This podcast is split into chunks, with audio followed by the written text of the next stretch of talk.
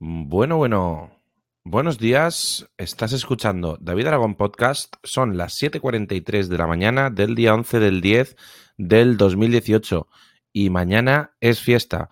Bueno, mañana es fiesta para los que no trabajen, porque yo sí que trabajo, pero eh, en lo que hay. Bueno, empezamos bien. Eh, ayer, ayer resulta que cuando ayer estuve trabajando todo el día, etcétera, etcétera, y cuando llegué a casa mmm, me puse a hacer mis cosas y resulta que me dio por eh, ponerme con, con, la impresora FLSUN Cube, que ya tenía todos los materiales para hacer lo que hice ayer, que es eh, desmontar todo el carro de X y de Y y volver a montarlo todo, pero en este caso con unas piezas que ya tenía impresas y con raíles mecánicos. Eh, ya os he comentado por aquí por el podcast eh, cuál es la diferencia entre una parte y la otra, pero si queréis os vuelvo a dar una, una pequeña, un pequeño recordatorio, vamos.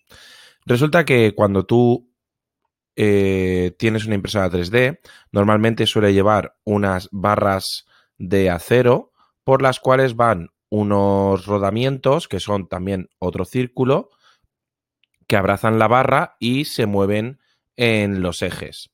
Vale, pues esto suele tener bastantes holguras y suele ser bastante pesado, etcétera, etcétera. ¿Qué es lo que suelen hacer en las máquinas profesionales, en las máquinas de estas de corte numérico, las CNC, etcétera, etcétera? Pues suelen tener eh, unas guías, ¿vale? Que son unas guías lineales, tengo yo ahora mismo aquí una en la mano, que van con un carro que va cogido a esa guía lineal y es muchísimo más preciso y muchísimo más robusto. Bueno, pues ayer ni corto ni perezoso me dio por cambiar la FLS un cube de, eh, de guías, o sea, de lo que son los tubos estos de, de acero a raíles. Ya tenía el proyecto en marcha y tenía impresas todas las piezas que necesitaba para poder hacerlo. Y de repente, pues llegué y dije a tomar viento, por no decir a tomar por culo. Eh, voy a. voy a desmontarla y le voy a, a meter todo lo que. todo lo que tengo. Y nada, resulta que, así fue y me puse a desmontarla, la desmonté entera.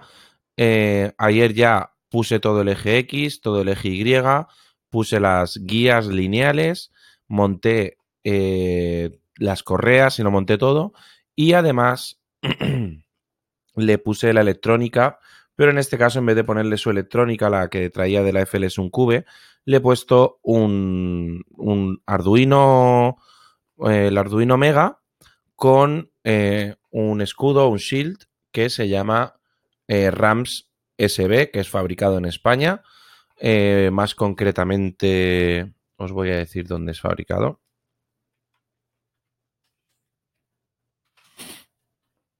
En Static Boards, en una empresa española que está por... Ta, ta, ta, ta, ta, ta, ta.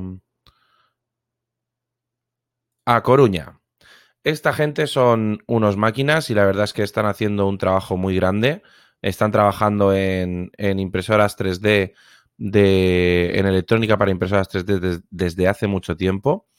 Y este RAMS, pues es, ya te digo, un, un equipo, una placa que se conecta a un Arduino y que eh, en este caso, pues mira, ayer, por ejemplo, para que os hagáis una idea, eh, le conecté el positivo y el negativo al revés eh, y no pasó nada. ¿Por qué? Porque la placa está protegida y, no pasa nada. Bueno, más aparte de esto, una vez terminado todo esto, que es lo que me parece más importante, me puse, eh, porque me puse a diseñar todo lo que es el eje, o sea, todo lo que es el soporte donde va el extrusor, hotend, eh, todo, ¿no? Yo tengo ahora mismo un, un Bondage, eh, el Bondage MG, que es el extrusor. Y este extrusor tiene la peculiaridad de que utiliza dos ruedas dentadas, una a cada lado del filamento, para empujarlo. ¿Qué pasa? Que es muy, muy potente, tiene mucha fuerza, muchísima precisión y además lo que nos ayuda es a aligerar, digamos, un poquito el carro.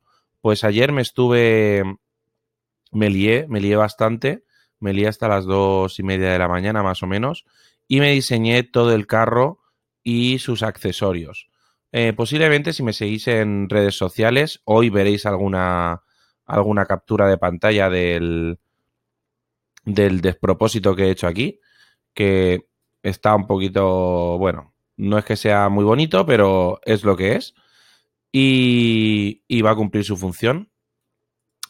Así que, pues bueno, eh, yo creo que va a estar bastante chulo y, va a quedar bastante bien. Ahora me queda imprimir todas las piezas de este despropósito que he hecho aquí. Y bueno, pues a ver si funciona todo correctamente, eh, si no me he colado con algunas medidas y eh, encaja todo perfecto. Ayer lo que hice fue diseñar el, extrusor, diseñar el motor, diseñar el, el, cajetín, que tengo un volcano, diseñar todo, todo, todo, hasta los ventiladores. Miento, los ventiladores los cogí de, de esto, ¿cómo se llama? De eh, Autodesk, que tienen una galería de diseños bastante chula. Y me metí en Autodesk y al final conseguí encontrar unos ventiladores de 40 x 40 y todo súper bien. Y poco más. Ya os digo que ayer me pegué la currada del siglo. No. No. Como se suele decir, palos a gusto no duelen. Y, la verdad es que creo que se va a quedar esto bastante chulo. Hoy en Twitter pondré algunas imágenes, a ver si os gustan. Y nada, eh, que paséis un buen día. Hoy voy un poquito rápido porque necesito tiempo. Voy a sacar ya la perra y, y me voy corriendo al trabajo. Así que nada, bueno, espero que este capítulo de hoy no nos os haya gustado. No, no sé si este tema os suele eh, gustar. Si no estáis metidos en el mundo de la impresión 3D, quizá estoy hablando en chino. Pero bueno, eh, lo mismo si os va sonando, etcétera, etcétera, algún día pues os animéis a, a realizar cosas como las que estoy haciendo yo. Eh, sobre todo comentaros que el diseño lo he hecho en Fusion 360, que lo tengo todo bastante, bastante controladillo. Y nada, que paséis un buen día. Voy a ver si termino cosas. Nos vemos mañana. No, mañana no nos vamos a ver. Mañana no nos vamos a ver porque es fiesta y yo trabajo. Hasta luego.